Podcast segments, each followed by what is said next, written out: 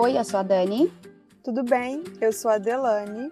Olá, eu sou a Adriana. Você está ouvindo o podcast Ginga Language. Seja muito bem-vindo. Esse podcast é um projeto independente criado por três mulheres nativas brasileiras voltada para o ensino de português como segunda língua.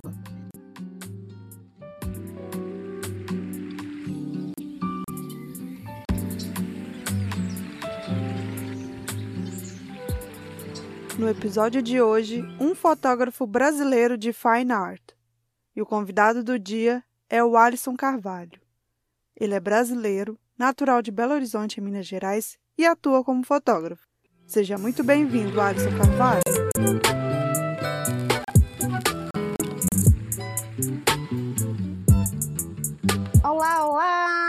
Boa tarde, boa noite, bom dia, dependendo da hora que vocês estão escutando este podcast. Hoje o nosso convidado é o Alisson. Bem-vindo, Alisson, tudo bem?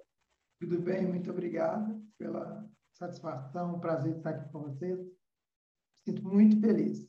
Muito legal. Oi, Alisson. Oi, Adri. Eu queria começar, antes da gente fazer as, entrar nas, nas perguntas assim para você, explicar um pouco dessa, dessa diferença do seu nome, né, Alisson? Aqui, quem está nos Estados Unidos, geralmente o Alisson é um nome feminino, né?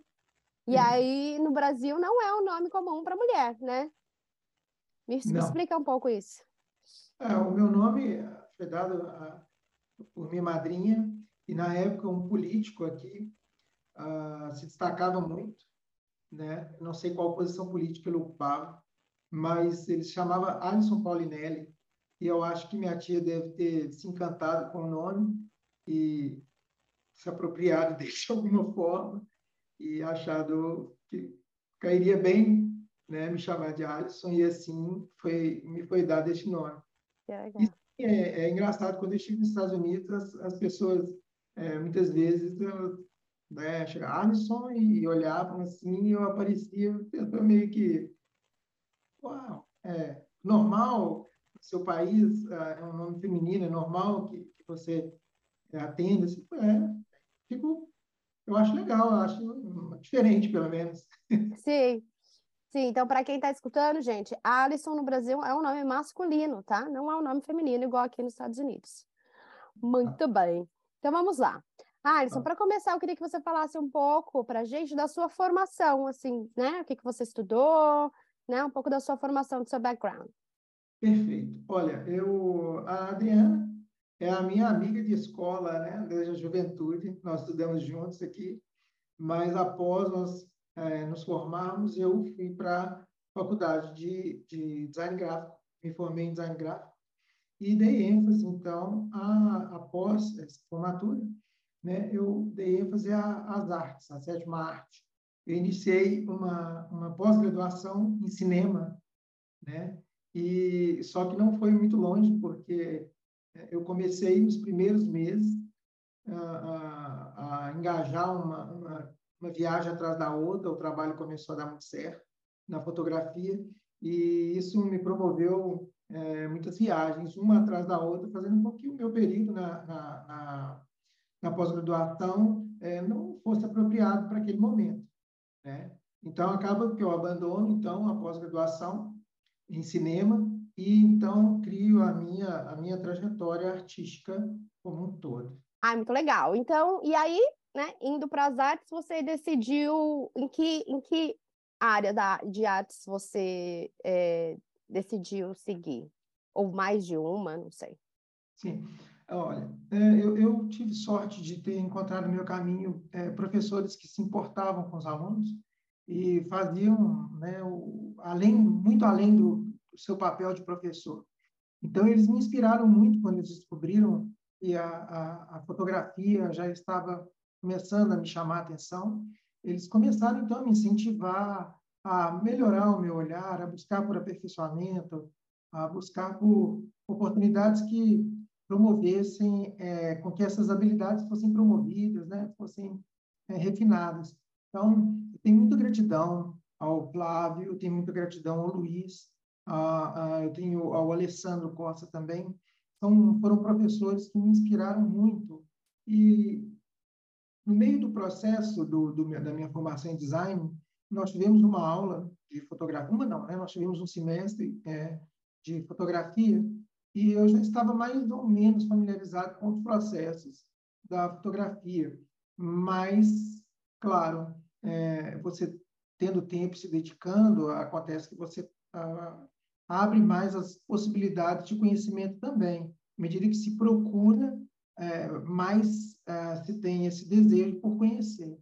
Então, na fotografia não foi diferente. Eu iniciei, então, esse processo em 2010, 9 ou 10, se não me engano. É...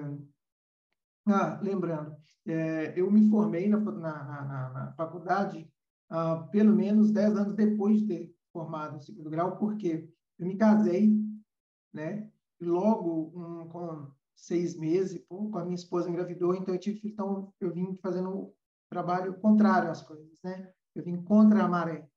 E então eu me formei depois uh, já de ter os filhos já encaminhados na, na, na escola e as coisas terem é, meio que estabelecido essa possibilidade de estudar, sabe? Então, iniciei em 2010 a minha fotografia.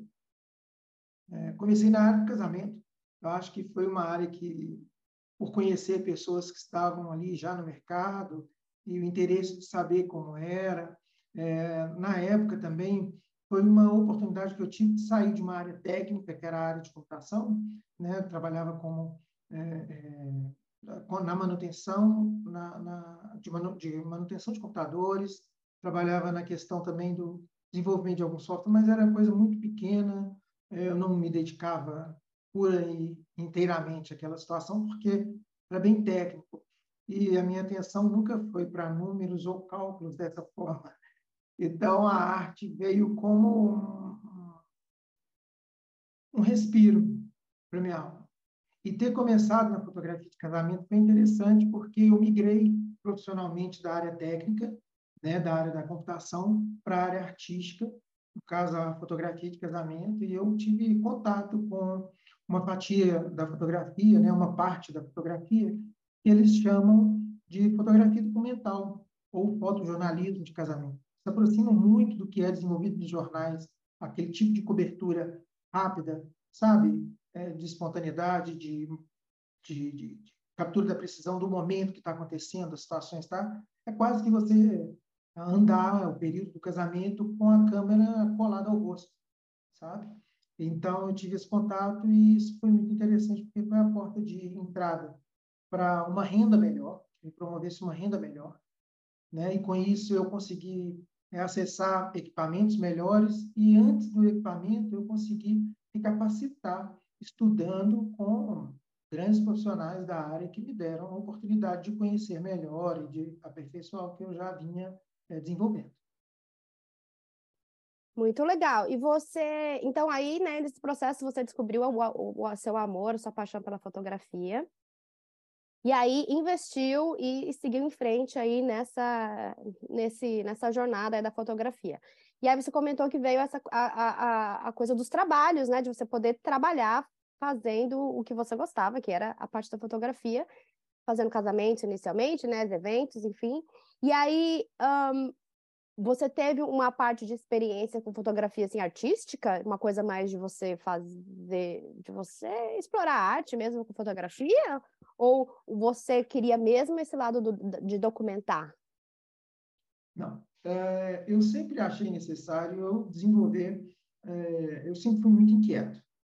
Então, é, logo que eu comecei a fotografar casamentos, havia um determinado momento no casamento que eu pedi a quem estivesse comigo é, a oportunidade de eu poder experimentar ah, alguns recursos técnicos que a câmera me oferecia e algumas inspirações também que eu já tinha visto partir de outros profissionais.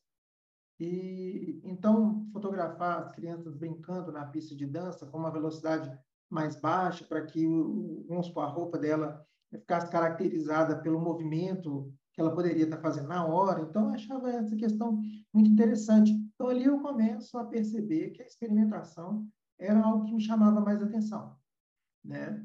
É, eu não abandonei, no caso, a, a fotografia tradicional do casamento, porque ali me mantinha em possibilidade de desenvolver a experimental. Né? Então, dali eu já entendi que eu precisaria ter, é, é, paralelo ao, ao que me promovia a, a sustentação, né, o sustento, melhor dizendo, é a possibilidade de desafogar e entrar num mundo que ali eu mesmo pudesse criar minhas próprias demandas, que ali eu mesmo pudesse é, deliberar de forma mais autônoma os desejos, sabe? E isso fez com que, poxa, crescesse muito essa possibilidade de, na experimentação, eu aplicar aquilo que eu havia treinado no meu trabalho profissional.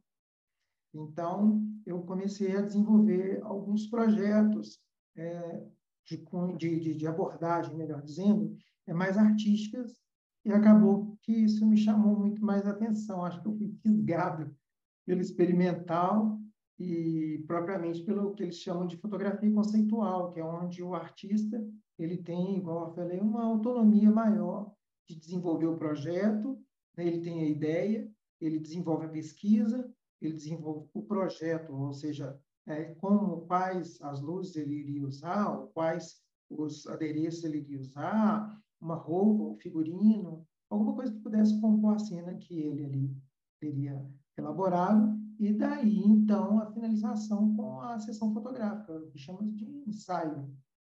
Né? Então, foi a partir disso. Eu já ah. entrei. Interessante. Foi, Muito foi... legal, foi um processo, né, mesmo, um né? Processo. Você é. foi ali analisando e, ó, posso fazer isso, posso fazer aquilo, posso fazer Exato. Exato. Muito. Eu, hoje, muito isso. Alguns fotógrafos que chegam até mim, que começaram junto comigo, eu falo, mas como que você foi para essa parte? Eu, não, eu não fui para essa parte, ela existe. É, eu já havia percebido, mas eu só, nos momentos que eu tinha de ócio, que eu tinha de folga, eu ia para dentro de, do meu quarto ou para algum lugar para poder fazer aqueles experimentos. E daí as coisas foram, quanto mais se alimenta, mais se cresce, né? Pensa-se assim. Então eu fui nutrindo essa parte da, que eu chamo de criatividade. Não que a outra área não me permita criar, é diferente. Mas uhum. o, a, a, o casamento é muito protocolado, né? Ele é, é início, meio fim, onde o artista tem um pouco mais de liberdade, talvez, seja na hora da recepção ou nas fotografias externas, né? A recepção que eu digo é a festa, né? Então, ali tem mais movimento, tem a possibilidade de, de se criar mais, porque não é tão engessado, não é tão duro, não é tão engessado, sabe? E para esses momentos me caía muito bem os ensaios que eu estava fazendo paralelamente, usando luzes, fumaça, o que eu pudesse, que eu estivesse à mão para poder usar. E aí o resultado desses, desses seus experimentos, desses seus ensaios, né, conceituais, que, como que como que você disponibilizava eles ou disponibiliza eles assim? Porque aí é uma coisa sua, né? Eu fico pensando enquanto é. artista às vezes também. Às vezes a gente quer fazer uma coisa que é um projeto nosso, tem aquela ideia, mas e aí como é que você vai botar isso para fora, né? Porque o casamento, né, é, é querendo ou não, tá ali, né? Você tem um, é. é um, o, o cliente está ali, você vai entregar as fotos, acabou, pronto, acabou. Quem é que uhum. vai, como é que aquilo ali vai para o mundo, né? Essa sua ideia.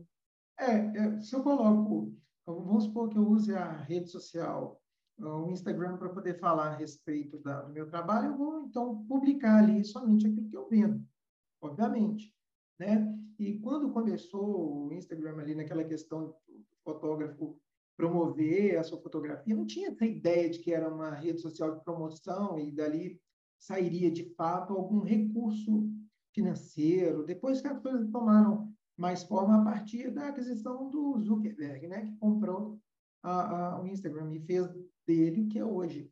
Mas na época é, era muito comum, hoje ainda é, mas na época estava começando os blogs, as coisas aconteciam de forma mais é, dinâmica nesse espaço, sabe? Os blogs tinham muito mais força. Hoje tem, porque os conteúdos colocados no blog, eles permanecem durante muito tempo, então eles acabam se tornando como uma fonte de pesquisa, né? É muita muita, muita informação, perdão, muita informação interessante se encontra nos blogs. Eu gosto muito de blog.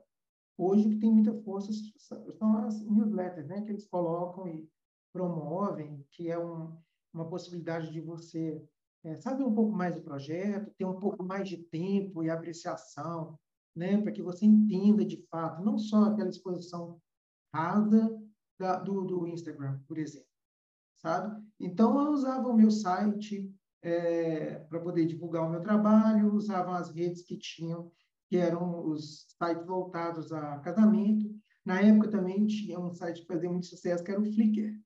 E ele continua ainda, é muito interessante, mas o Flickr ele deu, um, ele deu uma projeção gigantesca para o mundo fotográfico, sabe? É, em Portugal havia também o olhar.com, olhares.com, que promoviam assim é, muitos muitos concursos entre si, entre a, a comunidade. Então era muito legal de participar ali. E ali não cabia a fotografia de casamento propriamente dito. Eu, como eu disse, era um pouco mais protocolar, né? um pouco mais engessado. E nessas redes, elas já promoviam essa abordagem mais criativa, do olhar mais livre, mais solto, mais é, de maior é, expressão interna. Muitas vezes não precisava nem estar nessa questão do, do tão inspirado, era mais era só não ter protocolar.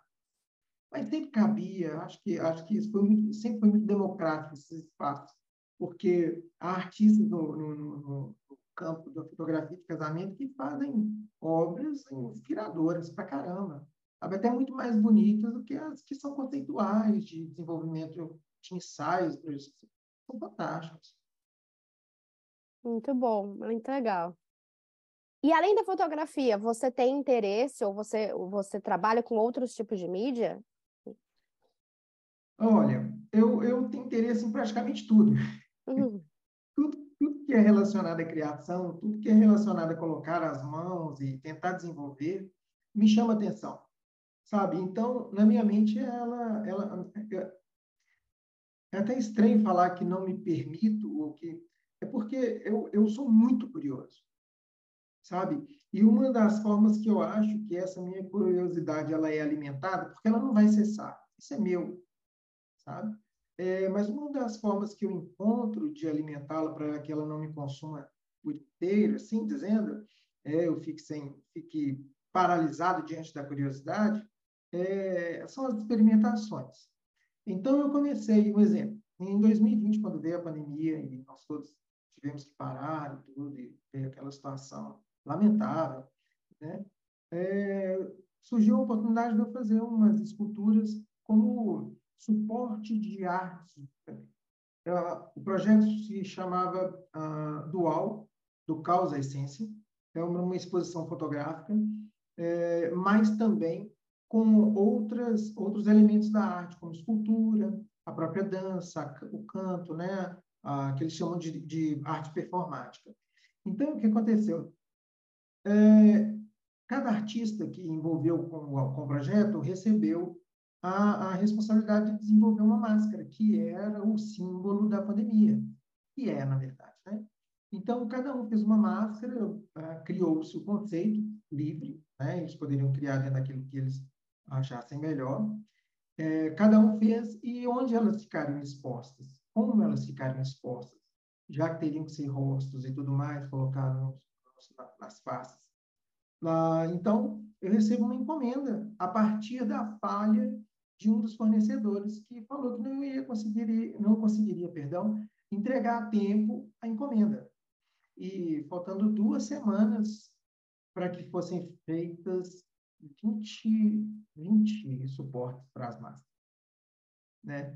Então, o que acontece diante disso? A Juliana Lima, amiga, amicíssima, queridíssima minha, e a Dani também, amicíssima e queridíssima, falaram, ah, só a gente tem você como referência criativa. Será que você pode nos ajudar?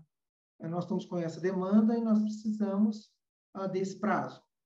E olha, eu consigo, mas eu, e eu nunca havia feito nada, nada do gênero, né? E eu falei com ela, falei, olha, eh, eu topo, mas desde que vocês me deem liberdade de criação, porque eu não vou conseguir criar sob a demanda de vocês, eu nunca fiz, então preciso me expressar. Foi interessante demais o processo, porque uh, eu precisava entregar em duas semanas, um pouquinho, eu entreguei em uma semana, mas eu não dormi. Uau. É, porque eu não dormi mesmo. Que material? Tinha, tinha, tinha limitação de material ou não? Não, não tinha, mas eu precisava entender que eu não poderia usar um, um material que demandasse tempo para secagem, para se estabelecer Sim. de maneira mais rígida como suporte. Então, eu pensei ah, ah, rapidamente como os moldes igual, é, os moldes de, de gesso. E foi essa situação que fez com que promovesse maior velocidade, sabe, de secagem e, e aplicação da, da peça, que no caso era a, a máscara. Mas eu não fiz só de gesso. Eu fiz de gesso, eu fiz de tijolo, fiz de arame, eu fiz de chumbo, eu fiz. Nossa! Madeira com galhos. Então foram diversos, assim. Sabe, eu, eu fiz intervenções. Na, um exemplo, eu peguei um molde de, uma, de uma, uma um rosto humano é, de isopor. Aí eu fiz uma intervenção nessa, nesse molde, eu cortei por dentro dele com a, uma máquina apropriada para corte de isopor, e dali eu criei esses vácuos, essas, essas áreas de respiro, que promovesse ali minimamente uma intervenção sem chamar atenção. Eu fiz de maneira que o suporte não chamasse mais atenção que a máscara, para não haver concorrência. Então, eh, eu precisei ter essa, essa delicadeza, essa educação, para saber que ali o meu trabalho era de coadjuvante. Né? Mesmo assim, foi muito interessante ver como as pessoas se interessaram é, pela forma de objeto humano que ali elas representavam. Porque todas elas estavam caracterizadas de forma humana, então tinha referência humana do rosto, sabe? E foi muito legal de observar como, como essa obra, apesar de coadjuvante, ela teve uma participação principal no desenvolvimento dessa exposição, que foi um sucesso. Um sucesso. Que máximo! Eu quero ver fotos depois. Sim, né? fotos? Vou... Ah, então tá. Muito legal. Ó, a gente sabe que artistas, né, eles têm seus próprios é, processos de criação, né, para chegar onde eles querem chegar, né? É, eu queria saber se você pode compartilhar com a gente um pouco do seu processo de criação. Sim. Quando você vai desenvolver, ou tanto na fotografia quanto qualquer outro uh, produto de arte. Eu, eu acho interessante quando você fala artistas é, terem é, processo de criação, eu não acho que é uma coisa exclusiva nossa, né? Ah, quando eu tinha 18 anos, eu tive uma locadora de vídeos, ou seja, aqueles VHS e tudo mais, eu tive uma locadora. E, na época, é, eu não tinha, não dispunha de recursos para poder comprar igual meu concorrente, ou então a Blockbuster, que compravam 20 unidades de um filme e disponibilizariam para os seus clientes. Não, eu tinha a oportunidade de comprar duas cópias, uma legendada e uma dublada. Então, o que, que eu percebi é que a criatividade ela surge em todos os campos. Ah, um professor que dá aula ele precisa desse processo para que ele possa dar uma aula que ensine aos seus alunos e promova crescimento, né, e promova esse desenvolvimento é, é, que ele necessita que os alunos tenham e que os alunos precisam ter para seguir a vida. Então, eu lembro muito bem, eu falei, como que eu vou fazer para poder alugar? Porque era assim, se a pessoa alocasse uma fita, ela tinha que devolver em 24 horas. Então, eu ficava pensando, poxa, eu giro uma fita a cada 24 horas. E como são fitas de lançamento, normalmente as pessoas têm vontade de ver mais rápido. Então, elas normalmente alugavam, ficavam um dia com aquilo e tudo mais, muitas vezes tinha uma vez. Aí eu criei um processo. Falei, olha, eu vi o problema, entendi, falei, eu tenho que criar uma solução para isso coisas que eu aprendi no design, mas nessa época eu não tinha estudado ainda. Ah, eu falei, olha, se você alugar a fita comigo, a duração do filme é uma hora e meia, uma hora, duas horas. Se você me entregar ah, 30 minutos após o término da sua fita, se você fosse assistir naquele momento, você pagaria meia e eu teria possibilidade de girar aquela fita mais vezes um dia. Então, muitas vezes eu rodava aquela fita cinco vezes porque eu ficava 12 horas aberto. Então, é, eu rodava aquela fita cinco vezes em dia. E isso fez com que eu rodasse quase o mesmo número de vendas, né, de locações, na verdade, que o meu concorrente, para duas fitas. Então, ele comprava, vamos supor, 10 fitas e rodava 10 fitas a cada 24 horas. Eu rodava uma fita a cada duas horas e meia, então, no mesmo dia. Então, é um processo também que me ajudou a entender como eu poderia ver na fotografia essa possibilidade de criar. Então, uh, o meu processo criativo, ele sempre surge a partir de um questionamento. Esse questionamento, ele não é propriamente uma, uma, uma dor, uma revolta. Não, ele começa com algo que me chama atenção.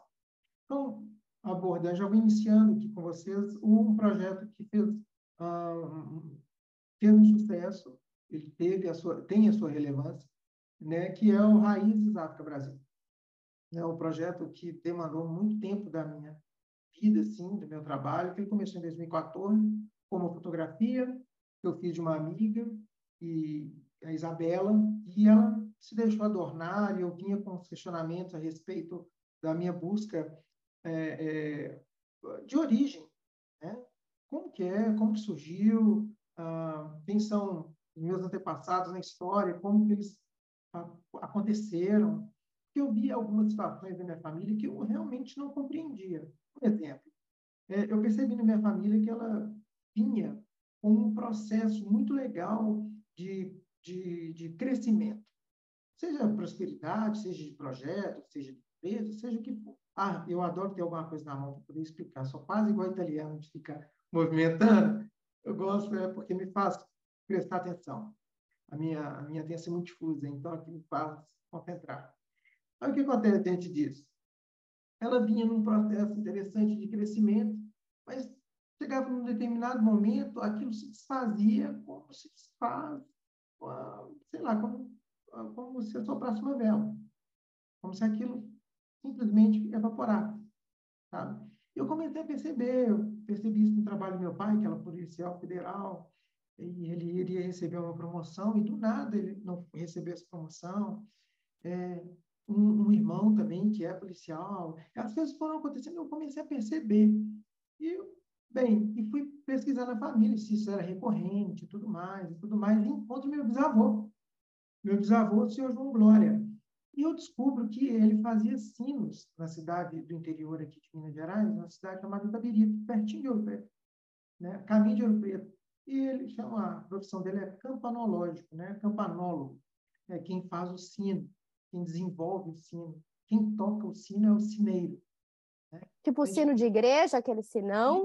Uau! E ele fez para a Itália, ele fez para vários países na Europa, sabe? Até onde eu tive notícia, ele foi o primeiro que teve, na, na minha família, foi o primeiro que teve projeção é, externa, né, internacional. Depois dele, eu. Olha, passaram-se gerações e depois para que se repetisse essa situação a partir de mim. E foi interessante ver, e eu fui pesquisar, e eu vi que existiu uma tentativa uh, de, de, da família lidar com várias questões, também racial, né, porque ele era negro, então teve essas questões, eu fui tentar entender de onde que vinha, como que aquilo se compunha e tudo mais, e aí eu encontro essa, essa informação de que uh, parte do que ele havia melhorado, né, do que ele já desenvolvia, é, foi trazido com os escravizados que ocuparam aquela região, né, a região da exploração de ouro, de metais preciosos, e daí, então, ela, essa, esse aprimoramento da técnica, é, ele aprendeu na troca, tá ali, ele não tinha escravo, não é essa questão, era mesmo no conhecimento passado para outro, sabe? E isso fez com que eu, poxa, eu venho com um olhar, então ele tem, ele tem o projeto Raízes África Brasil, ele tem como se fosse uma obra, ato 1 e ato 2, ou é, primeira parte e segunda parte. A primeira parte do trabalho é, é a minha observação, com a curiosidade sobre o assunto África, né? o olhar já encharcado do exótico, que é o olhar de fora, que é a, a, a palavra, no caso, traz, não do olhar do exótico que hoje é, é tido como, como pejorativo, né, como vexatório, mas no meu caso, o meu olhar é de curiosidade de tentar entender como é que elas se formavam e é um olhar de quem é de fora. Então, todo olhar que é de fora, ele é exótico, né? Ele parte do princípio que aquilo não é comum, e que não é comum impacta, não é verdade? É, eu me lembro uma vez que eu tive a oportunidade de ir a Londres e eu cheguei no, no metrô para poder comprar um ticket e o cara era punk do cabelo rosadão, gigante. Aquilo me impactou, porque aqui não é comum. Talvez São Paulo fosse comum, mas em Belo Horizonte, não. Então, essas coisas fizeram com que eu trouxesse a primeira abordagem é, com adereços mais característicos, com adornos mais característicos tribais, né? Porque eles têm muito essa relação com os seus antepassados, né? Então, ah, esses atos e rituais tribais, ah, da pintura do corpo, ah, de se adornar com elementos naturais, de pintarem o corpo com elementos naturais, com barro, com raízes, frutos e tudo mais. Então, eu venho com esse olhar. Aí eu descubro o meu bisavô e descubro que o Benin é, foi de onde é, se tirou, se, né, se retiraram essas pessoas, né, os escravizados que aqui vieram ocupar. E eles trouxeram consigo o conhecimento da metalurgia do bronze, do refinamento, porque eles já produziam isso há muitos anos atrás, muitos séculos atrás. Né? A gente está falando de muito tempo. E com isso, então, eu conheci três uh, garotos, eu chamo de garotos do Benin, que vieram estudar aqui no CEPET, né, que é uma escola técnica aqui em Belo Horizonte, e eles vieram fazer um curso de doutorado. E na conversa com eles, na troca, é, foi muito legal, porque foi uma conexão muito espontânea, sem forçação, aconteceu de maneira muito natural, e daí o convite para que eles participassem do projeto. Eu apresento a eles o projeto, faço a proposta dos ensaios, como é que elas se caracterizariam, e daí a gente vem para execução. Então, seja, o meu projeto, meu processo criativo parte de uma, uma situação que eu encontro, né, de um, vou colocar um questionamento, tá? Daí, então, eu começo a pesquisar, passo para o desenvolvimento e depois passo para a execução. Aí eu acredito que, que seja importante criar um sisteminha, para que as coisas não se percam, que tenham início, meio e fim. Porque se você não amarra todas as as pontas, se você deixa pontas soltas, é muito ruim depois você ter que voltar atrás para poder buscá-las. Sabe? Então, eu tentei fazer o máximo possível com que esse projeto tivesse início com a pesquisa, né? o meio com o desenvolvimento e o final com a execução. Um exemplo, eu comecei em 2014 e eu terminei em 2019 com a exposição. Então, foram cinco anos de produção. É. Muito legal. Repete para a gente o nome, do, o nome do projeto. O projeto chama-se Raízes África Brasil. é a, relação, é a relação entre Brasil e África, África e Brasil, essa relação. Eu tive a oportunidade de, de ir à Etiópia, foi muito curto, mas eu tive a oportunidade de ir. E é muito interessante como você identifica aquilo que lhe é comum. Uhum.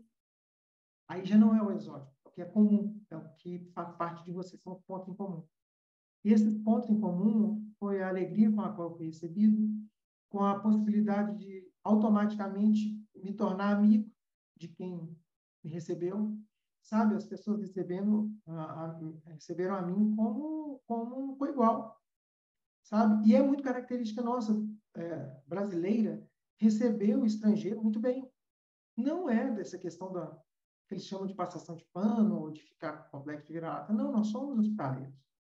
Nós somos receptivos, nós temos o coração aquecido. É diferente, sabe? E, e isso que fez com que eu identificasse essas, essas aproximações e então promovesse a possibilidade de criar um projeto Raiz África Brasil a partir disso. Muito legal. E esse, aí você falou que foram mais ou menos cinco anos desse, desse projeto específico. Comecei e quando... 2012 e ele se torna uma das, das é, exposições mais visitadas de Belo Horizonte na época, pelo menos no Museu Animais Paulo, onde foi, foi uma das grandes exposições, um número alto de visitantes, ah, crianças de escola é, pública aqui em Belo Horizonte, aproximadamente duas mil crianças estiveram visitando, e eu pude acompanhar muitos dos que foram, porque eu escolhi estar presente praticamente todas as semanas ah, foram três meses de exposição. Ah, o programado eram, eram dois meses e se estendeu por mais um mês devido ao, ao à busca pelo público. Né? O público veio demonstrando muito interesse, tinha agenda, eles tinham espaço na agenda para que essa prorrogação acontecesse, então eles fizeram com que esse espaço fosse estendido e isso promoveu muita alegria como artista, qual artista não quer ver o seu trabalho sendo revisto? Exato. Então, são 21, 21 obras que se resultaram desse projeto, vai? São 21 obras. E todas com o nome Yorubá, ah, que é, então são nomes como F, que é riqueza, né? Ah, como é, ai, os nomes são difíceis de falar, mesmo para mim que dei o, dei o nome, né? Então tem o Arauto, tem uma que é um nome muito grande, chamada Menzé, que é muito grande, é, traz paz, não, rio de águas calmas, e traz paz a uma situação contraditória. É muito grande, o nomezinho é um... Nossa! É, que legal! É bem, é bem interessante ver como os nomes é, compõem as fotografias, sabe? E, e elas, foi, foi um nome foi muito bem acertado, sabe? Modéstia à parte, foi muito bem acertado porque é, eu optei mais pelo significado do que pela pronúncia em si. E eu, é, eu também nunca vou conseguir pronunciar como eles pronunciam. Então, eu entendo que ali vai ter o, o lado do, do, da, do idioma que vai interferir numa, numa pronúncia mais apropriada do nome. Mas quem Sim. lê. Que legal. Voltamos após um breve intervalo. We'll be back after a short break. If you like our work, please consider supporting us at Venmo at Jinga 2022. You can follow us on Instagram, Facebook, and Twitter at Jinga Language. We also offer free Brazilian Portuguese classes on meetup.com. And if you're interested in having classes with us, or if you have any comments or questions, please contact us at jinga.language at gmail.com. Thank you for listening. E essas obras são obras únicas? São peças únicas? Ou existem cópias? Como que você trabalha, geralmente? Olha, você trabalha só com peças, obras únicas ou você faz cópias? Sim, vamos lá. É, eu optei por trabalhar, é, não por uma questão de mercado, mas eu, eu acho interessante que as obras elas, elas tenham, não tenham cópias. Então, eu trabalho somente com tiragem única. Tá, por um lado, faz com que o, o valor em si ela seja, seja maior, que a gente está lidando com somente uma obra no mundo todo. Né? Assim como a Mona Lisa, apesar que a gente sabe que as obras no Louvre, por segurança, elas têm ah, cópias, né? Talvez a que esteja exposta ali não seja a Mona Lisa de fato, né? haja visto, ah, haja vista o que vem acontecendo com todas as manifestações, então eles não poderiam correr o risco de expor uma obra original daquela forma, mas não deixamos de ser impactados pelo que ali nos, nos demonstrar. Né? A gente tem que entender que vai muito além da situação. Mas eu optei por trabalhar com peças únicas a partir desse pensamento. Somos únicos. Acredito não haver outro Alisson vagando, até porque talvez não faria tão bem ao mundo. não faria tão, tão bem, mas é bom que haja somente um para que nós entendamos aquilo que nos é valoroso. Né? Essa é a grande diferença de que eu ah, percebo em uma bolsa de marca muito cara, mas que é feita de forma industrial, né? E outra bolsa que é feita em uma escala muito menor e artesanal. Isso faz com que um produto que é, eu, Alisson, particularmente não empregaria tamanho valor de dinheiro, de montante, tá? entendo quem, quem faça, todos somos livres, é, e, mas eu entendo que na arte é, vai muito do sentimento que naquele momento faz a conexão. Não é um papo de artista. É um nascimento de uma obra, ela pode ser a partir de muita dor. Ela pode ser a partir de um questionamento interno, de um, uma situação é, vivida de constrangimento. Ah, se a gente pegar Van Gogh, a gente vai entender que as obras dele muito eram fruto da ansiedade que ele vivia. Por isso que ele fazia a obra quase que compulsivamente, ou seja, enquanto Gauguin fazia um quadro, dois, espaço maior, de, vamos colocar um mês, ah, Van Gogh fazia dois um dia, se. A produção dele era intensa, né? Tanto é que o pano dele eh, tinha, tinha o pano que ele usava para limpar os, os talheres, tinha aquela terebina, terebentina, se eu não estou falhando muito a memória, que é o solvente que eles usavam para poder limpar os seus pincéis. Então, olha que loucura. Então, falar que uma obra é feita de qualquer jeito é, seria bom se a gente conhecesse um pouco mais sobre o artista, além da obra. Muito bem, e agora tem perguntas. Ah, Você citou, sério? Você citou Londres, né? Não, eu escutei nesse papo aí. E eu queria saber das suas exposições fora é, do Brasil, né? Eu sei que você está falando agora que fez no Brasil, mas também eu queria saber dessas exposições internacionais. Por onde você passou? Por onde suas obras passaram? Você pode falar para a gente? Claro, olha só. É, em 2015, 16, é, havia, um, havia no meu coração a proposta de, de finalizar a questão do, da fotografia de casamento. Já não era uma área que me interessava mais. Eu estava realmente cansado do, daquele ambiente. Né? Não tinha finais de semana. É, isso é muito importante para quem tem família, sabe? Ter um momento a mais. Então, não tinha final de semana. E isso começou a pesar. E na minha liberdade de escolha, eu me preparei para que as coisas pudessem, é, para que eu pudesse fazer as escolhas com o menor impacto possível. E eu comecei a perceber que as minhas fotografias da, da, da área experimental, elas tinham possibilidade de alcançar lugares que eu já tinha pensado, mas não tinha tido coragem de me lançar o desafio, sabe? Então eu comecei a fazer testes. Na época, eu me cadastrei num site da chama Photovogue, da Vogue Itália, e lá eles admitiam as fotografias para análise. Então, todas as pessoas do mundo podem fazer essas inscrições no site da Vogue Itália. Né? Chama Photovogue. E ponto .it, se não me engano, IT. Se eu não me engano, esse site ainda. Então, o que acontece? É, só que tinha que passar pelo crivo, né? pela avaliação de, de um júri, para que aquela foto pudesse ser exposta na, na, no site deles, né, e recebesse, então, a chancela, né, o carimbinho lá, foto Vogue, ou seja, Vogue. E, e foi interessante porque é, quando eu recebia um pedido de orçamento, eu postava uma foto no, no, na plataforma da Vogue. E, e muitas vezes eu fechava o contrato e uma foto foi admitida. E, gente, que dúvida é essa? Eu vou fazer mais um teste aqui. Se for mais uma foto para lá para a Vogue, talvez eu tenha que dar mais força para aquilo que está tendo, ah, para aquilo que meu coração está tá inclinado.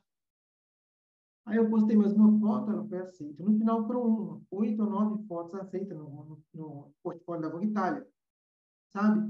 E, só que não foi de uma vez. Pô, a última foto que foi aceita, que eu postei, foi quando eu estive em Londres, no início desse ano, né? E só após três anos que eu não postava nada lá. Então, eu fiz a, a postagem, a foto foi aceita. Então, o que, que eu fiz? Eu vou dar força para aquilo que está me chamando mais atenção e ingressei nessas questões da fotografia conceitual. Bem, é, em 2016, se eu não estou muito enganado, 15 ou 16, é, eu participei de um concurso fotográfico e a minha fotografia foi para uma exposição na Times Square. Foi muito interessante ver, que eu não tive oportunidade de ir, mas eles fizeram uma exposição em um dos prédios muito legais, porque eles espalharam os monitores assim pela fachada e iam projetando as pessoas e as fotografias e ali eles faziam um rodízio de artistas. E eu achei isso muito legal foi a primeira vez que a minha foto foi exposta fora do Brasil, sabe? É, isso foi em 2015 ou 2016, se não me engano. É, depois disso, é, eu fui convidado a participar de um outro concurso, é, porque alguns concursos eles pedem uma taxa para que você pague e daí você posta a sua fotografia para avaliação. Entendo e eu acho justo mesmo, porque é, há prêmios em dinheiro, a todos os cursos, com o tanto de empregos que geram, né? Então, as grandes oportunidades que surgem. E daí eu fui convidado, então, eu participei, não paguei, né? Porque foi um convite que eu recebi da Candide, eu esqueci o nome, que, can, ah, eu tenho o livro, está em algum cantinho aqui. depois eu mando a informação para que vocês possam compor, mas é, veio através da. Eu esqueço os nomes, eu não sou muito bom com nomes, sabia? Eu não, não tenho muito isso, eu tenho um pouco de dificuldade. Mas, bem, é, fui chamado para o Museu do Louvre, para poder fazer uma exposição no, no anexo do Museu do Louvre. É, dentro do Museu do Louvre não tem novos, não há novos artistas e tudo mais. É um grande cemitério artístico, né? Sim. então, eles usam os anexos para fazerem essas exposições. E daí eu fui ah, convidado e uma fotografia minha foi exposta no Museu do Louvre, o que me deu Uau! Muito, que me deu muita força para poder acreditar. Uau, isso foi demais. Então, após isso, aí chega 2019, eu tenho essa projeção com a fotografia, e eu me lembrei o nome de uma das fotografias, da, da, da fotografia que ganhou, chama-se Dunsai, que significa o arauto, né? E eu ganhei o concurso fotográfico na Itália, o concurso da, da Arte Laguna Prize, ano 2020 2021. Dois anos consecutivos eu ganhei na categoria fotografia artística. Né? Então, eu fui exposto em sete países com isso.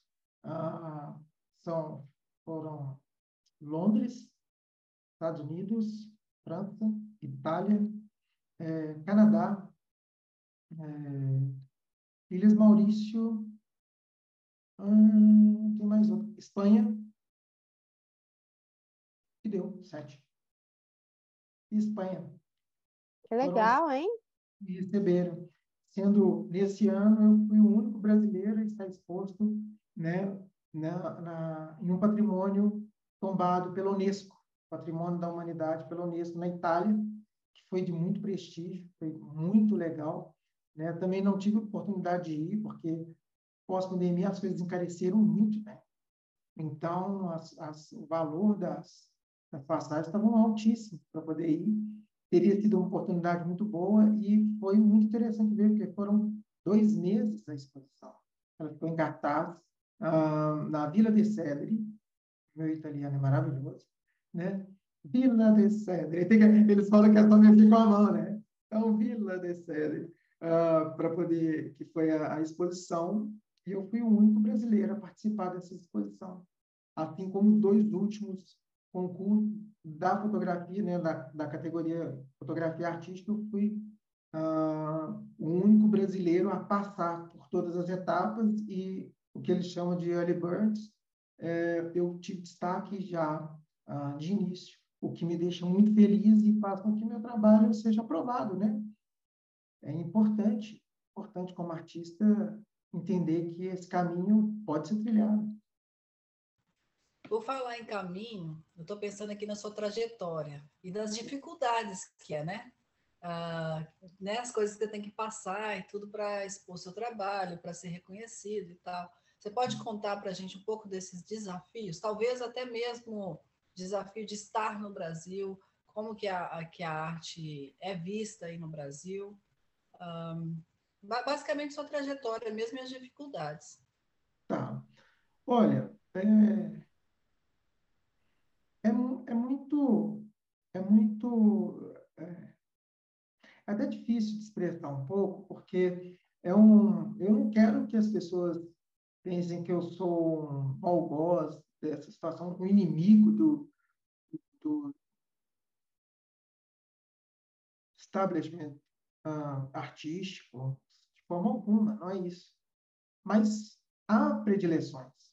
E, infelizmente, a gente percebe isso aqui no Brasil quando você vê um concurso que, que fala a respeito do território nacional, mas a preferência é Rio de Janeiro e São Paulo quando você, que é um jovem artista ou um artista jovem, você tenta a bolsas de estudo e as bolsas é, são para um determinado grupo sem querer distinguir, mas que privilegia somente uns e outros não. Principalmente se uns forem amigos de amigos ou o que chamam aqui no Brasil de QI, ou quem indica.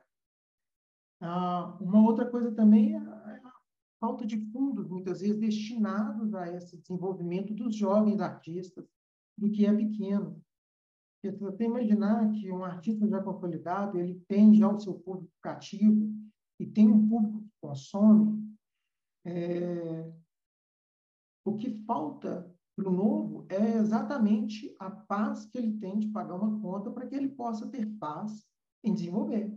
Porque é muito difícil você estar com o seu telefone tocando toda hora com um cobrador na sua, sua, na sua cola, vamos dizer assim, né? atrás de você. Então, você não consegue concentrar, você não consegue projetar a obra de forma apropriada, em paz. Porque, por mais que a gente fale que a arte é linda e tudo mais, ela vem de processos, muitas vezes, dolorosos. Então, eu não posso simplesmente olhar para essa situação, e achar que está tudo bem. Não está. Um exemplo. Para essa exposição que eu fiz do África, né, Raiz África Brasil, é, eu não tive condição alguma de sair em busca de patrocínio. Primeiro, porque ó, o patrocínio ele precisa de tempo para poder se inscrever, se candidatar ao edital. Segundo, eu preciso que um produtor cultural ele tenha pelo menos é, eu achei que não, né? Achei que a pessoa que era produtor, produtora cultural, ela deveria já propor, então ela teria um acesso pela profissão de entender como o mecanismo funcionar. Não é assim. É necessário que o produtor cultural tenha, ah, para que ele para que ele tenha oportunidade de propor, né? ele tenha tido projetos aprovados. É como se eu abrisse uma empresa e só contratasse essa oportunidade somente para quem tem experiência. Entende? É mais ou menos isso. E é doloroso. Então, quando eu fiz esse processo, eu não tive condição alguma. Então, tudo eu tive que arcar do meu bolso, sem ter. Essa é a questão maior. Sem ter. Então, foram 21 quadros que eu mandei imprimir emoldurar e entregar. Então, eu paguei impressão, moldura e carreta. Tá? É... Depois, eu paguei também a limpeza, segurança e a conservação do local. Eu paguei pela luz, ah, é, por aquele período que eu fiquei exposto, né? É, pela limpeza também, manutenção do local, e tive que pagar também pela tinta que foi que eu quando você faz a exposição, é, o seu nome é colocado com um adesivinho na parede. Então, quando se tira o adesivo, pode-se danificar a parede. Bem, danificando ou não, eu tive que comprar uma tinta especial, que é a cor apropriada lá que eles determinaram, e uma latinha de 3 litros e alguma coisa, 360 reais. Entende? Porque é uma, uma tinta manipulada. Ela faz parte de um, um menu de tintas gourmet. Vamos dizer assim, de tintas chiques da vida. Então, eu tive que arcar com isso. Gente. E, e o museu não é um local de venda. Entende? O, museu não pude anunciar valores, eu não pude negociar as, as, as vendas. Sabe? O que ainda traz um maior impacto financeiro. Então, quando você vê uma. E não falo mal, não estou expondo, mas falo mal e exponho também, que é a questão da Maria Bethânia, um exemplo ela, uma artista consagrada de muitos anos, ela recebeu em torno de 4 milhões para fazer o seu blog, onde ela iria colocar as suas, é, os seus poemas. Né? Ah, vejo relevância no poema, porque a partir da minha leitura e do meu acesso aos poemas, eu me tornei uma pessoa mais sensível, mais artístico, ah, me, me amoleceu locais dentro da, da minha vivência e da minha alma, vou falar assim de forma mais mais romântica, né, romantizada, me fez muito bem. Então eu não eu não não desfaço do poder da, da, da, do impacto da poesia de forma alguma. Mas 4 milhões para uma artista consagrada que já tem o seu público cativo, que tem as pessoas que a admiram, que tem ah, todo um cunho político por trás, que tem ah, tem todas as facilidades de ser um artista renomado, de estar inserido no mercado, sabe? Então isso acaba por afetar não só a mim, mas gente que tem ainda menos condições do que eu, do que eu tive, sabe? Então é, é um mundo bonito, é? A hora que você faz a exposição para o artista e é um ser é, que se paga com beijos e abraços, coisa de forma muito exagerada, mas quando você, espectador, gosta da nossa arte, nossa, não tem como expressar o tamanho do significado daquilo. Não tem dinheiro que pague, sério, não tem dinheiro que pague a apreciação. Sabe, olhar sua obra, um exemplo. Que dinheiro que vai pagar o, o relato que eu vou trazer agora? Uma das tardes que eu fiquei no museu, eu vi uma senhora. Primeiro, eu fui visitado pelo Super-Homem. Foi muito legal. O menininho estava correndo entre a, a, as artes lá com a roupinha do Super-Homem, a coisa mais linda do mundo. Então, eu fui visitado pelo Super-Homem. E segundo, eu fui visitado no meio desse, né, da aparição do Super-Homem, de toda aquela, é, aquela emoção de tê-lo recebido. É, tinham duas senhoras lá andando e tudo mais e tal. E uma determinada hora que eu estava conversando com o, com o super-homem, essa senhora se aproximou, parou, olhando, nós conversamos um pouco. Aí, ah, bem, me apresentei, falei, eu sou Alisson, é, eu sou artista, que bom que vocês vieram, obrigado por prestigiarem, tudo mais e tal. Falou assim comigo, assim, olha, eu estou aqui pagando uma promessa. Fiquei encucado, falei, mas como assim? Ela falou, é, eu e meu marido, quando soubemos da, da exposição, nós havíamos combinado estarmos aqui juntos. Mas ele morreu terça-feira passada. E hoje eu estou aqui para poder cumprir a palavra que eu tinha dado a ele. Então eu vi, a minha filha trabalha na África e ela veio para o enterro, mas já foi embora. Então eu estou aqui com a pessoa que está me acompanhando. Que dinheiro que paga uma visita dessa? Uma mulher se prender num, num luto terrível desse. Primeiro luto do marido, depois da filha que teve que regressar para o trabalho. Então, não tem dinheiro que pague. Mas confesso que é muito bom quando há um, um incentivo. Quando a, a, eles falam muito da lei Rouanet. Acabou a mamata, acabou isso, acabou aquilo. Bem, fizeram, talvez tenham feito um uso, um, um, tenham exagerado no mau uso. não estou aqui para levantar bandeira política alguma, alguma. Mas, sabe, é, é muito bom quando esse incentivo ele chega até a gente. Ele chega a quem está começando. Sabe, contar com essas possibilidades é, é, até produzir uma obra de arte mais consciente. Sabe, sem tantos, sem tantos, sem tantas interrupções de cobrador, que CEMIG na porta da sua casa querendo cortar, a luz, sabe? Então, é um processo doloroso, mas prazeroso. É prazeroso, mas é doloroso. Entendi.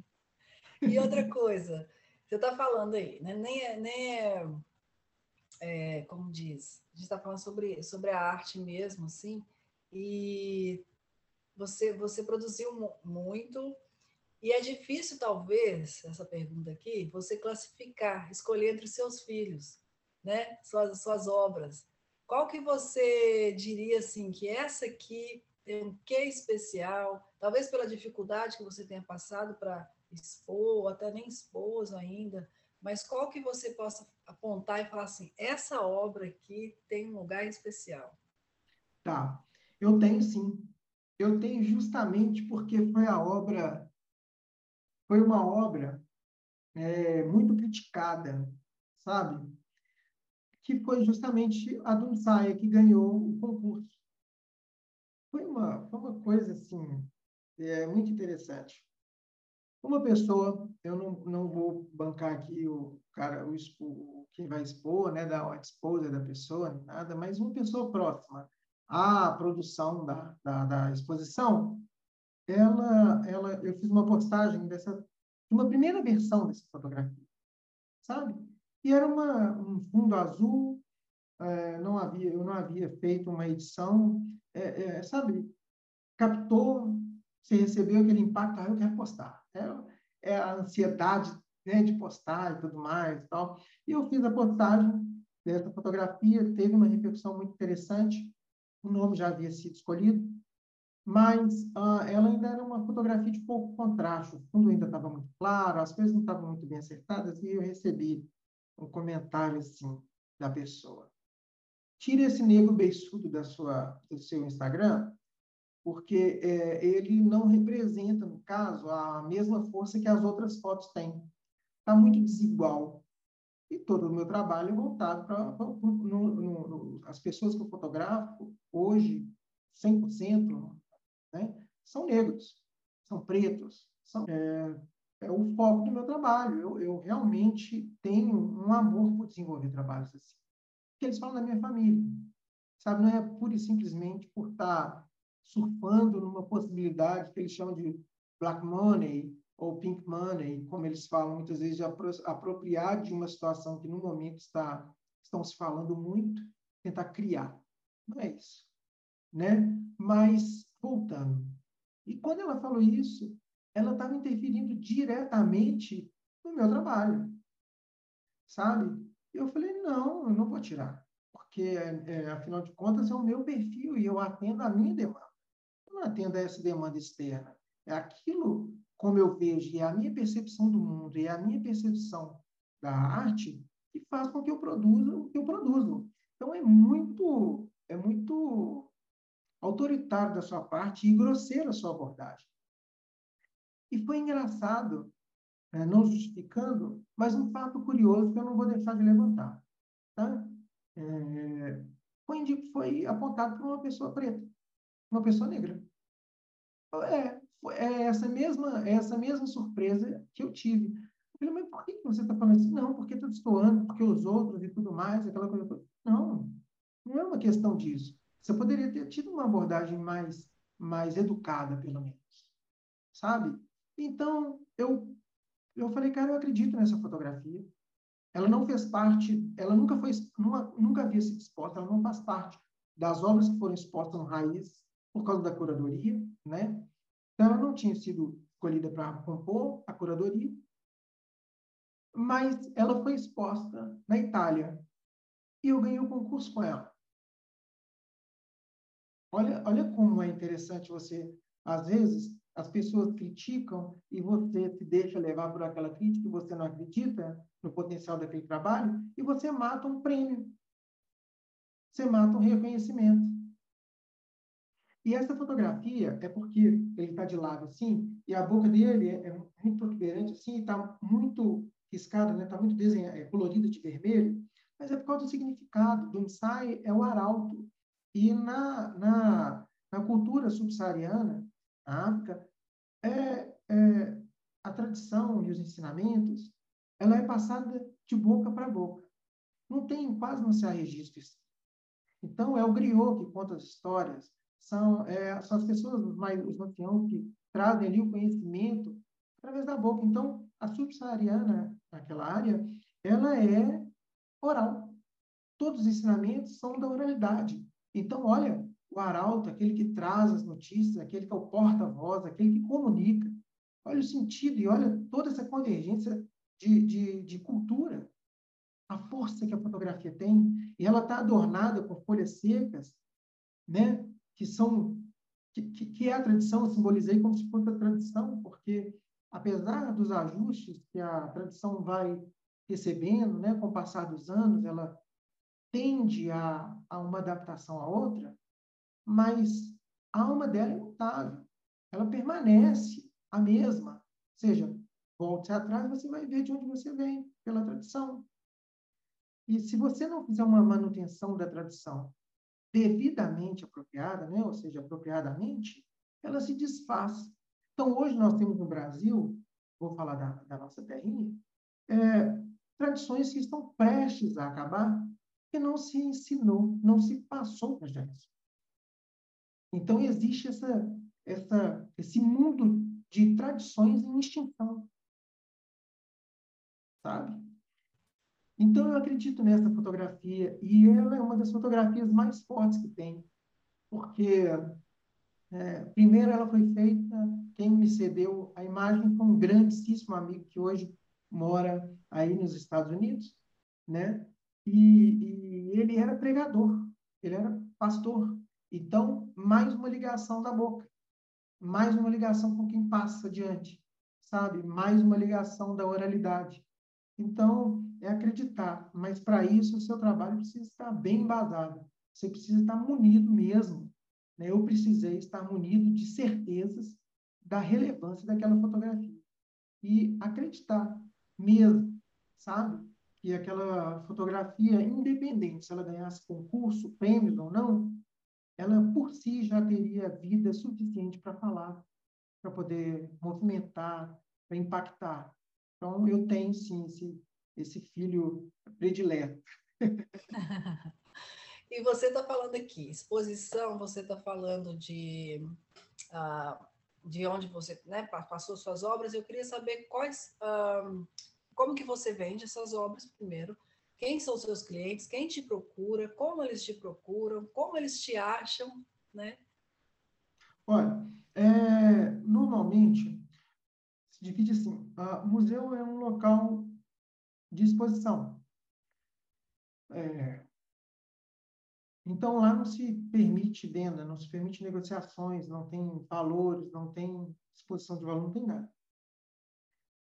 Quem normalmente procura são pessoas que estão interessadas no assunto, ou são colecionadores, ou têm alguma admiração pelo assunto que, que ali se expõe, né?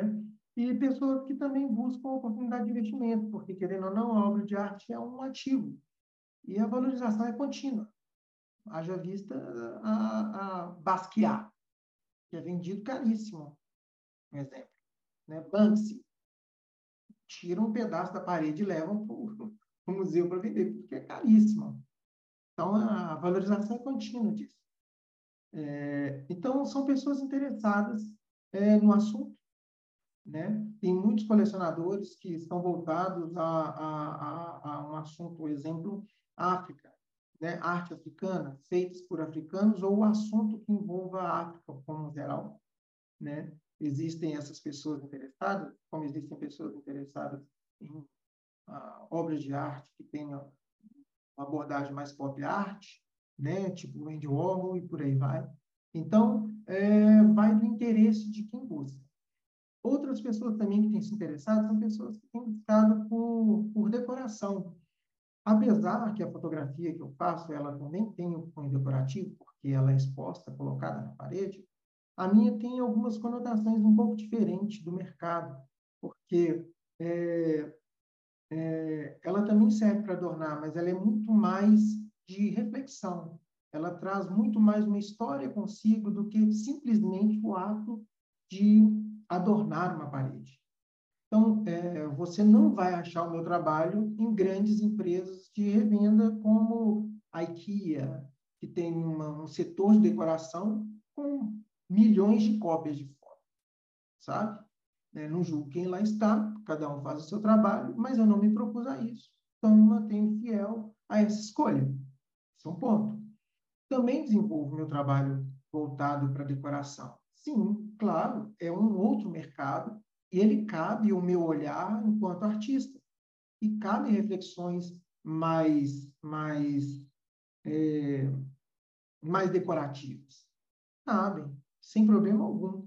Inclusive, esse concurso que eu ganhei, ah, o dinheiro que eu tive para poder pagar a inscrição, né, foi de uma pessoa que comprou da Austrália. Ela comprou uma foto ah, para decoração uma foto que eu fiz das dunas do lençóis, lençóis maranhense. Ela tinha um contexto de história que eu havia escrito, né? eu havia descrevido para ele, mostrado, né? e tudo mais. E ele comprou, e esse dinheiro eu fiz o investimento na, na, na, como é fala? na inscrição do concurso, e olha que legal, ganhei o concurso. Né? Então, as pessoas compram assim. Também tem o site, igual havia falado, apesar do problema que eu estou com o servidor, essa troca de servidor, é, o site é um, um, grande atrativo. Que as pessoas vão conhecer uh, o, o, artista. Uh, viu no Instagram, que é hoje a maior galeria de arte do mundo, vamos dizer assim, de, de fotografias e tudo mais, né? uma vitrine, às vezes pelo Trend Topics, às vezes pela hashtag, às vezes por uma indicação, alguma coisa assim. Sua foto ganha projeção, cai no gosto da pessoa e ela vai procurar a respeito do seu trabalho. Então, quem é você ou quem é o seu trabalho? Qual é o seu trabalho? E assim vão acontecendo essas, essa dinâmica, sabe? É, é, Já houve um tempo que haviam-se os, os representantes que levavam a arte até as pessoas. Ainda há. Nova York há um, um, um mercado né, muito mais aquecido. Os Estados Unidos como um todo, há um mercado muito mais aquecido para esse tipo de profissional que vai até um, aí a gente está falando de uma classe é, extremamente rica, né? E tem ali um profissional é, que sai em busca daquilo que ele gostaria, que o seu cliente buscaria. Então, ele sai, ó, arte contemporânea com adornos africanos, com pérolas, alguma coisa assim. Ele vai fazer uma pesquisa de mercado e ele acha um trabalho que eu tenha feito igual a minha primeira fotografia foi, é, chama Durra, significa pérola grande. Tá? Foi a primeira fotografia que eu fiz de Isabela. E ele acha que aquela fotografia vai compor bem com, com o gosto do cliente. Ele pega aquela, aquela fotografia, apresenta ao cliente, e se o cliente, então, gosta, ele entra em negociação. Compra a fotografia e a recebe. Eu posso enviar até a pessoa, né? Ou então ela faz a impressão de acordo com a minha diretriz, né? porque ah, eu sei qual que é o papel que ela vai ser impresso, tem que obedecer a, a, ao registro internacional que eu crio, né? E esse registro, no caso internacional que eu faço, é em uma associação, no caso, o papel Canson, né? Ele tem um registro internacional da obra. Então, onde você buscar, aquela obra vai estar com aquele registro, uma identidade da obra, sabe? Então, a pessoa recebe e eu envio para ela os, os uh, certificados de autenticidade, assinados, datados, tudo certinho, tudo protocolado. Sabe? Então, é um mercado muito sério, muito sério, e que não é, não admite muitos erros. Tipo, a possibilidade de uma coisa que eu não gosto. Por exemplo, é, eu posso fazer, pegar os meus quadros, que eu fiz todos no tamanho 56 por 76. Foi uma escolha aleatória, é uma questão só de, de proporção, tá? Que aí os quadros ficam com o tamanho de 1 por 80. Fica mais acertado. Beleza é, eu tenho a possibilidade, se eu quiser, de pegar e fazer outras obras dele, outros tamanhos. E mesmo assim continuar com que eles se tornem, ah, naquela dimensão, fotos únicas. Mas eu não quero fazer isso, porque na minha cabeça ah, eu acho desonesto. Se eu propus fazer somente uma fotografia, eu não quero criar versões maiores ou menores que ela. Eu quero que exista aquela. Mas isso é uma decisão pessoal há pessoas que fazem. Outra coisa também, é, é tido como cópia única até cinco ou seis cópias da mesa, tirando a cópia que é chamada prova do artista e a, a prova de impressão, se for, no caso, a, a fotografia impressa. Tá? Causa da pintura, a pintura só tem uma prova do artista, não tem prova de impressão. É a prova do impressor. Então, o que acontece diante disso? Vamos supor que eu tenho sete cópias. Tirando essas duas, eu tenho cinco ou seis da outra, tá bom? Tirando essas duas, que é a prova do artista e a prova do impressor. A prova do artista é, ele faz uma impressão, olha, não, tenho que corrigir a luz aqui, eu tenho que fazer aqui, é só no monitor, é no papel, para ver o comportamento. E depois eu levo em um master print, né, no printer, levo lá no master printer, ele olha, faz a impressão, tem aquela cópia do tamanho real um pouco menor, para que eu entenda como que o comportamento da tinta se fez um tamanho maior da fotografia. Essas duas têm valor, a prova do artista é valiosíssima, tá? até mais caro do que a própria do que a própria obra em si, porque ela foram feitos todos os testes, as coisas aconteceram, então dali é o, é o processo mais puro e cru da arte, tá? daquele quadro em si, e depois as fotos. Então, eles falam que até cinco, seis cópias, porque se você diluir seis cópias no mundo, é, tem muito mais gente na obra. Então, faz com que isso se torne único. Mas eu ainda fui além e resolvi fazer uma foto só por uh, uma obra, uma obra impressa de cada fotografia que eu fiz. Respondi a sua pergunta? Respondeu sim. E uma outra coisa, assim, a gente está falando aqui é, com talvez pessoas que estão escutando do mundo todo. E se essas pessoas querem ir para o Brasil para conhecer a obra, as obras brasileiras, ou até mesmo os bons museus, Uh, o que você indicaria? Onde você foi, onde você já tenha ido, que possa indicar para a gente? Olha, é... hoje mais do que nunca eu valorizo o Brasil e a arte brasileira ah, como jamais fiz. É, hoje eu vejo a minha questão, a minha brasilidade, vou dizer assim, com muito mais valor e com muito mais amor do que eu jamais apreciei. Por quê? Estando fora, eu percebi o tanto que a nossa arte tem valor, o tanto que ela é diferente e o tanto que ela é colocada assim. No Brasil, eu acredito que agora haja maiores movimentos de valorização do design brasileiro, do design de móveis brasileiro, do fotógrafo artístico, vou colocar nessa condição por causa da profissão somente, não fazendo distinção. Há uma valorização, porque quando você pega, e o que me irrita um pouco na fotografia, é você perceber que tudo está um pouco homogeneizado, está tudo muito igual, está tudo pasteurizado, tudo estéreo. Então, é, um exemplo. Eu vou para a Inglaterra, que é um lugar assim. Tá? A incidência solar é baixa, normalmente os tons são mais pálidos, as casas internamente são mais brancas, agora eles dão o nome disso de decoração escandinava, que são tons claros, claros e tudo mais.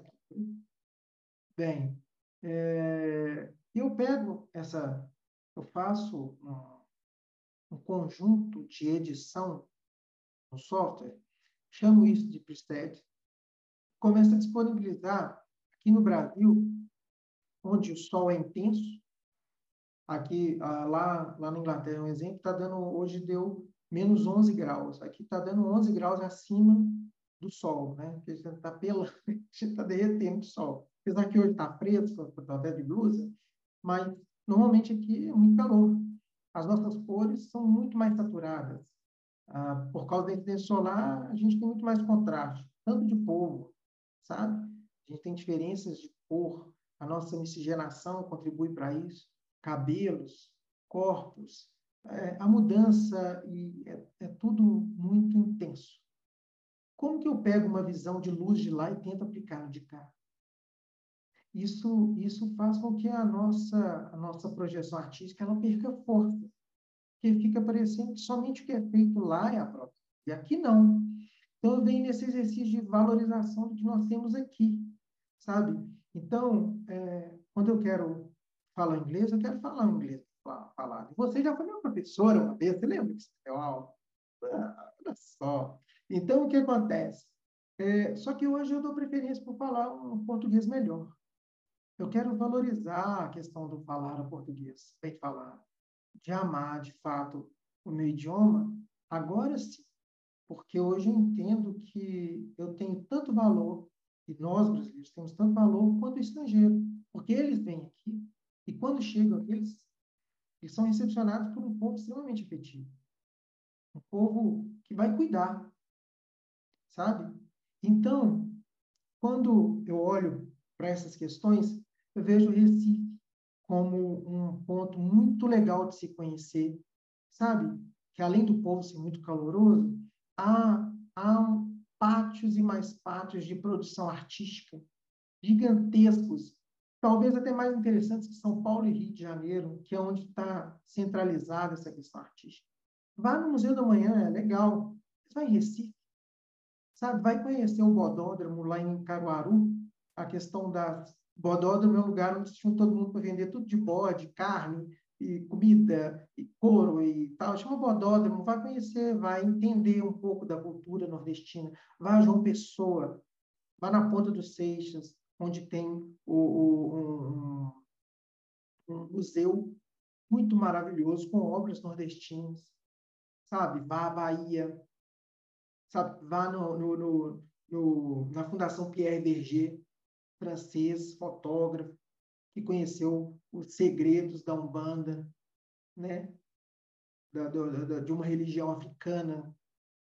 Ele, ele teve a oportunidade de estar lá na raiz da situação, sendo branco, sendo aceito.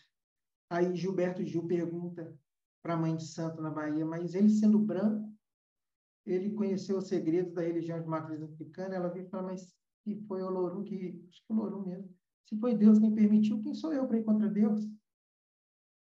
Olha, olha como movimentam-se as coisas, né? Como estão interessantes as permissões. Quando a pessoa se propõe a, de fato, é, conhecer em amor, não por interesse. E ele cria, então, a associação, a Fundação Pierre Verger, que é maravilhosa, que é tão ou mais importante que Sebastião Salgado.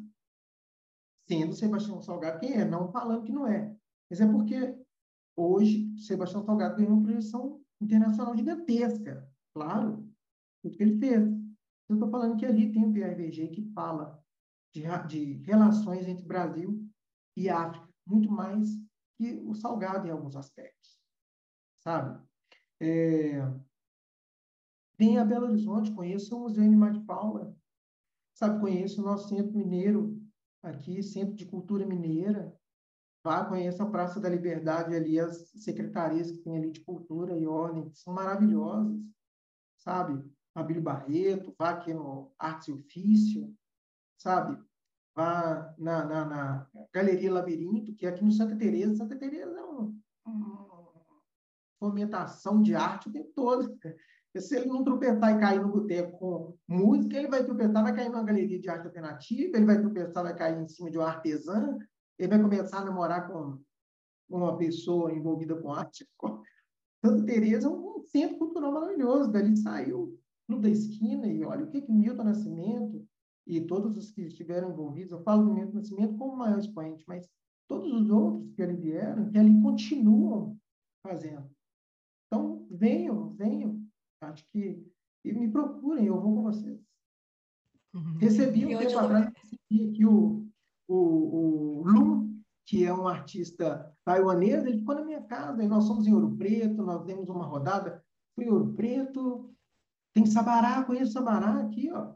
Sabará também, terra maravilhosa, muita comida boa, Festival do Hora Pronobis.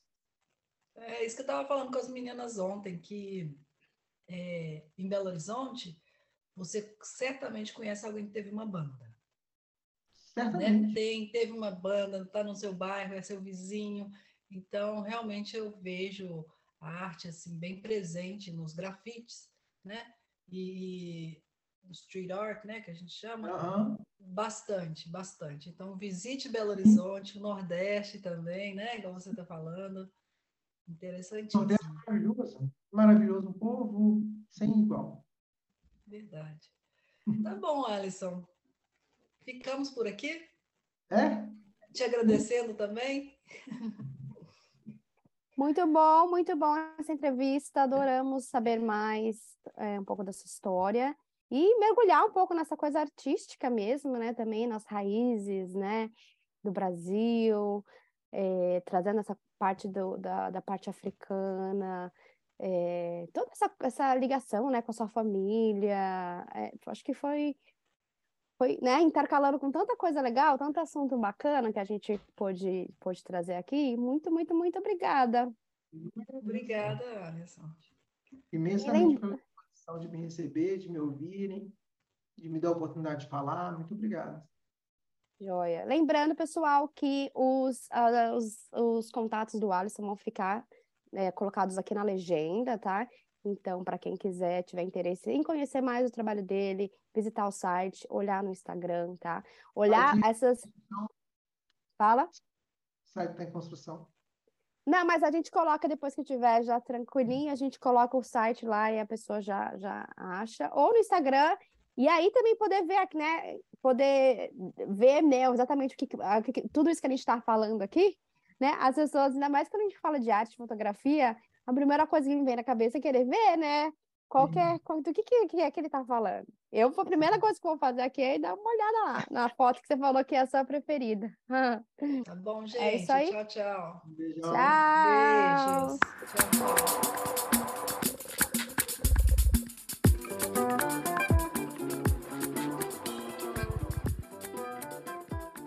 tchau. estamos chegando ao fim deste episódio. Os links mencionados nessa entrevista estão na descrição. Agradecemos a todos os ouvintes pela companhia e pelo apoio. Se você gostou desse episódio, siga o podcast e indique aos amigos. Siga a gente também nas nossas redes sociais, @gingalanguage, porque tem muitas dicas legais por lá.